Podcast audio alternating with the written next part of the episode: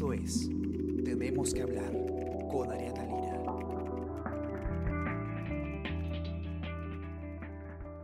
Hola a todos, muy buenos días, espero que estén muy bien. Yo soy Ariana Lira y hoy tenemos que hablar de transporte informal, de los famosos viajes piratas, de las combis piratas, de los colectivos, pero no estamos hablando de eh, este transporte, digamos, dentro de la ciudad, sino de manera intraprovincial.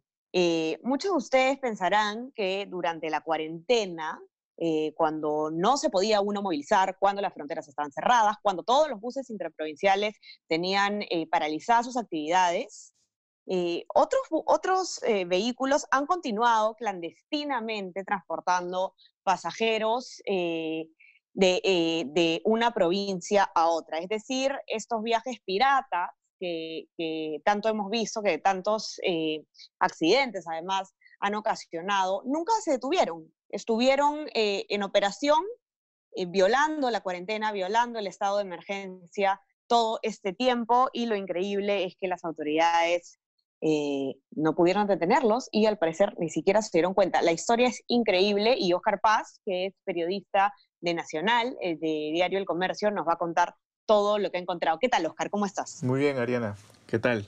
Bien. Oscar, es, increíble lo que, lo que cuentas porque es como, esto ha estado en las narices de, cuánta gente, ¿no? Eran, eran servicios que se ofrecían en Facebook de la manera más abierta del mundo y como dice un entrevistado en tu nota, un niño lo podía encontrar y las autoridades ni enteradas. bueno, en realidad esto siempre ha estado en nuestras narices, ¿no? Y, y se ha hecho quizá algún esfuerzo por, por combatirlo, pero no parece que no, no, ha pasado nada. Es que también es un problema tan grave y tan profundo eh, que tiene que ver en realidad con, con, todo lo que sucede en el país. La informalidad es, es, parte, hasta parece parte de nuestra genética, este, lamentablemente, digo, de la genética del, del, funcionamiento del país. Eh, y pero lo, lo, lo, lo alucinante lo impresionante es que aún con, todo esta, con toda esta paralización del país, ¿no? Con, con, todas estas medidas, con el ejército en las calles, con la policía dedicada ni siquiera la inseguridad, porque pues la, delincuencia bajó, digamos, siguió, digamos, continuó el problema de la inseguridad, claro. pero, pero digamos, tenían una tarea. Era evidente que, sí, claro, era, era evidente que la tarea fundamental de la policía en ese momento era eh, garantizar la cuarentena. Eh, y sin embargo, se han continuado, han continuado estos viajes piratas, informales, peligrosos, eh, a, vista y paciencia de las autoridades, ¿no? Obviamente... claro, y como estaban detenidos los, los, como estaban detenidos, digamos, como los, los, buses interprovinciales formales no estaban operando, eh, estos eh, informales han cobrado además lo que les ha dado la gana a los pasajeros. ¿Cuánto es que, pagaban? ¿Cuánto es lo, que Mm. Era, era, una barbaridad lo que leí en tu nota, no lo recuerdo en ese momento. Sí, como, como hemos podido averiguar con algunos testimonios, hemos, hemos, recogido sí, varias, varios testimonios de, de, personas. Eh, señalan que, y no solo de personas, sino también de los propios gremios de transporte, ¿no? que más o menos un pasaje podría costar 200, 300, 600, 800, hasta 1500 soles. Eh, ¿De dónde a dónde, por ejemplo? Eh, que han hecho viajes a todos lados, desde Lima hasta, Piura, desde Lima hasta Arequipa. Arequipa son 21 horas. De Lima a Piura podía trasladarse uno en plena cuarentena. Increíble. En un auto, en un acúster, perdón, en un no, en una minivan o en, un, en una combi. Imagínate viajar 16, 17 horas desde Lima hasta, hasta Piura en, una, en una combi, ¿no? Claro, de repente eran menos horas porque, porque iban a más de 100 kilómetros por hora, ¿no? A más de lo permitido, probablemente, ¿no?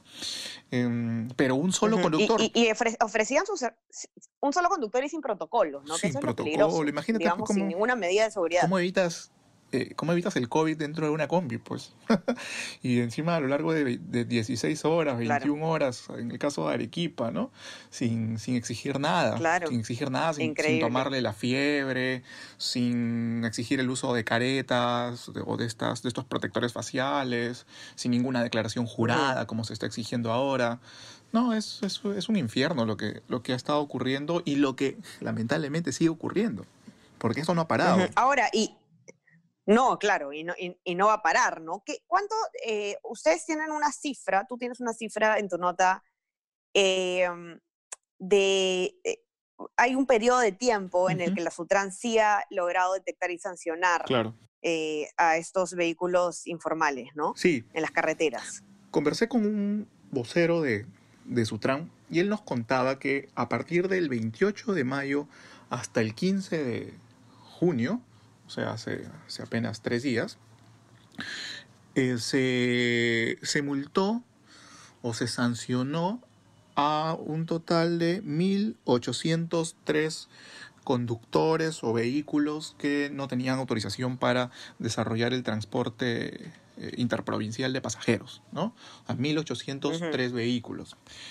Mm, eh, es una cifra bastante elevada, pero creo que es, es casi un hecho de que son muchísimos más los que han transitado por las carreteras del país llevando pasajeros, ya sea en un auto particular, ya sea en una minivan o en una combi, y en algunos casos lo que han hecho, nos contaba este funcionario, es que ah, se han, han, digamos, variado sus rutas cuando veían inspectores de Sutran, o Ujú. han tomado rutas alternas, o en algunos casos han presentado pases vehiculares falsos de la policía, eh, etcétera. Han, han utilizado una serie de, de argucias para, de- para evadir los controles. Raúl Salazar, vocero de la Sutran, indicó lo siguiente. durante el periodo del 15 de marzo hasta el 27 de marzo no había tanta movilización de, de los vehículos. Entonces también hay que recordar que eh, al margen de que no haya un, un servicio de transporte de personas, este, habían varios que se valían de sus vehículos particulares para hacer este servicio y adicionalmente se valían de algunas anuncias de, de evasión de las acciones de fiscalización, no solo a la Sutran, sino también a la policía, utilizaban otras rutas donde, donde no habitualmente no hacemos la fiscalización, ¿no? Entonces, todo eso hace que, que pueda ser más, más dificultoso el control durante ese tiempo, pero no quiere decir que no lo hemos hecho ahora. Pero no solo eso, ¿no? No, no creo que solo eso baste. Se- según los gremios eh, de transportes, de hecho aquí en, el- en muchos casos ha habido colusión entre las autoridades, en- entre los funcionarios o en los policías, ¿no? Por supuesto que no, no tenemos ninguna, a- a- en este momento no hay ninguna prueba sobre eso, pero bueno, es por lo menos lo que sospecha, eh, los que sospechan los transportistas interprovinciales formales, ¿no? Ya, claro. Ahora, eh, el problema, eh, una, una cosa eh, que, que es bien importante señalar, ¿no? Es que esta informalidad no solamente, uno, ha violado el estado de emergencia, pero descaradamente eh, hace cuestionar, pues, ese, dónde estaban, como decías tú, los policías y los militares encargados de poner orden. Eh, dos, no solamente pone en riesgo a los mismos conductores y a los pasajeros, quienes han ido, pues, seguramente aglomerados en, en un colectivo o aglomerados en un carro particular, en una combi, eh, por horas de horas adentro de un carro, sino que también están eh, perjudicando seriamente a las empresas formales que sí han acatado eh, la, la orden de, de inmovilización, ¿no? Mm. Eh, es, son 6.500 6.500 buses intraprovinciales que tuvieron que parar, formales, ¿no? Sí. Que tuvieron que parar sus operaciones, según lo que tú cuentas. Sí, pues son 6.500 buses aproximadamente, eh, agrupados en unas eh, 540, 540 empresas interprovinciales eh, a nivel nacional, ¿no? Obviamente estas tuvieron que detener sus operaciones ante la- las medidas del gobierno para evitar más contagios del COVID-19. Entonces, salvo han, han operado, han funcionado al 2, 3%, porque tú recordarás, en, en algunos casos se hicieron eh, viajes humanitarios Entonces, en esos casos particulares, los gobiernos regionales contrataban algunos buses, ¿no? Muy poquitos. eh, y bueno, ellos hacían, estos, estos buses hacían algunos viajes interprovinciales eh, o interregionales, ¿no? Para, para traer a gente que se había quedado varada en otros puntos de la ciudad y quería retornar a sus, a sus viviendas, a sus hogares. Eh, pero salvo ese pequeño porcentaje de 1, 2 o 3%, el transporte interprovincial quedó totalmente paralizado, ¿no? Y de eso, pues, Ajá, se y esto está llevando a la quiebra, además, este, a, a varias empresas, ¿no? Formales. Según nos cuenta Martín Ojeda, él es gerente de la Asociación de Empresas de Transporte Interprovincial del Perú, y que es una asociación que agrupa al 70% de, de estas 540 empresas de buses interprovinciales, o sea, gran parte de, de- de la flota.